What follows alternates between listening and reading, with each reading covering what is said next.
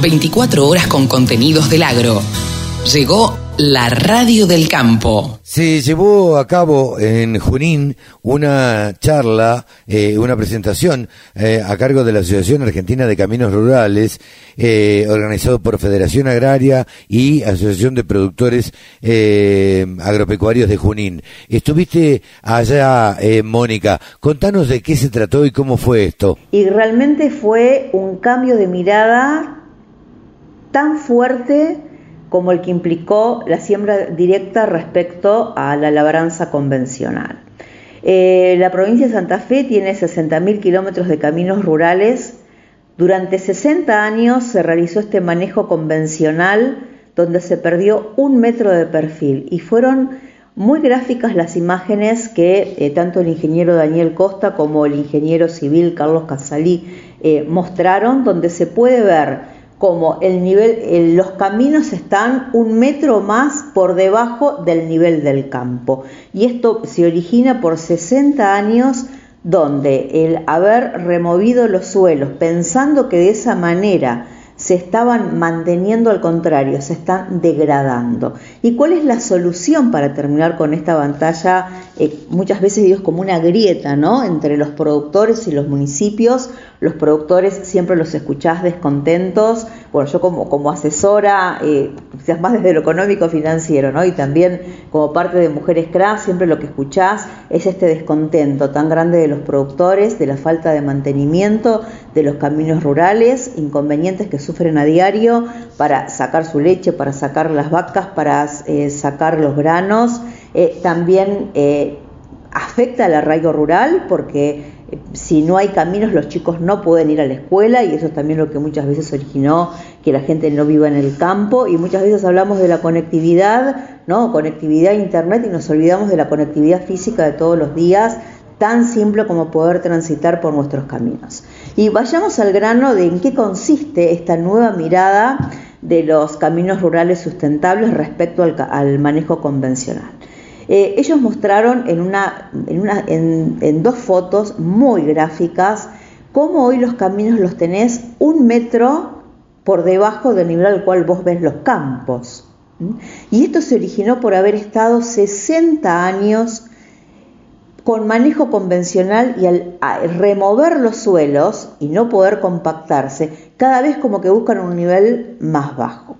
Y, lo que ellos, mm, eh, digamos, el, enfoque que ellos eh, eh, tienen sobre el camino rural, y yo te digo camino rural, vos que te imaginas, el camino de tierra, y acá es ampliar la mirada, em, empezar a mirarlo como territorio de alambrado a alambrado. Entonces esto implica tres patas. Por un lado, sí, la calzada, la calzada que es por donde pasan los, eh, donde pasan los, digamos, las camionetas, los camiones, y, ahí sí, eso necesita estar compactado, pero lo más importante es cómo empastar las banquinas y cunetas, dejar que el pasto ahí crezca y que solo, digamos, el solo hecho del tránsito le va a poner el límite.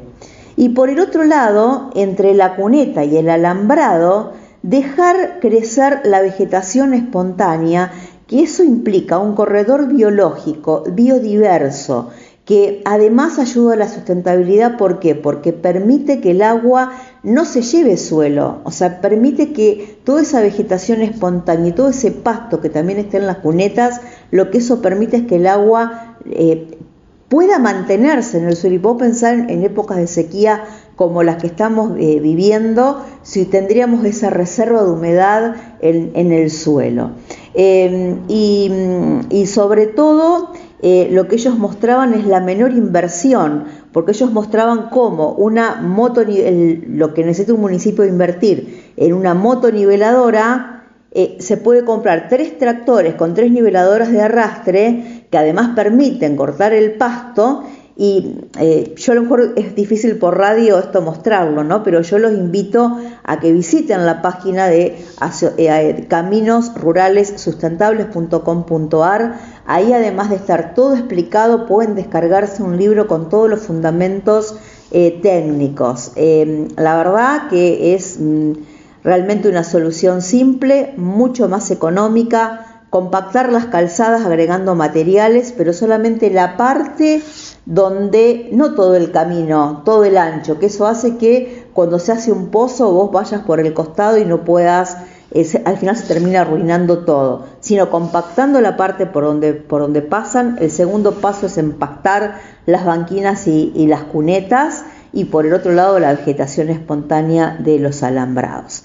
Y esto implica eh, realmente una sustentabilidad eh, porque es desde el punto de vista económico, ambiental y social. Triple impacto que está al alcance de la mano. Si cambiamos la mirada, poder juntos, productores, profesionales y, los municipios, encontrar una solución en beneficio de todos. Todas las voces, todas las opiniones. La radiodelcampo.com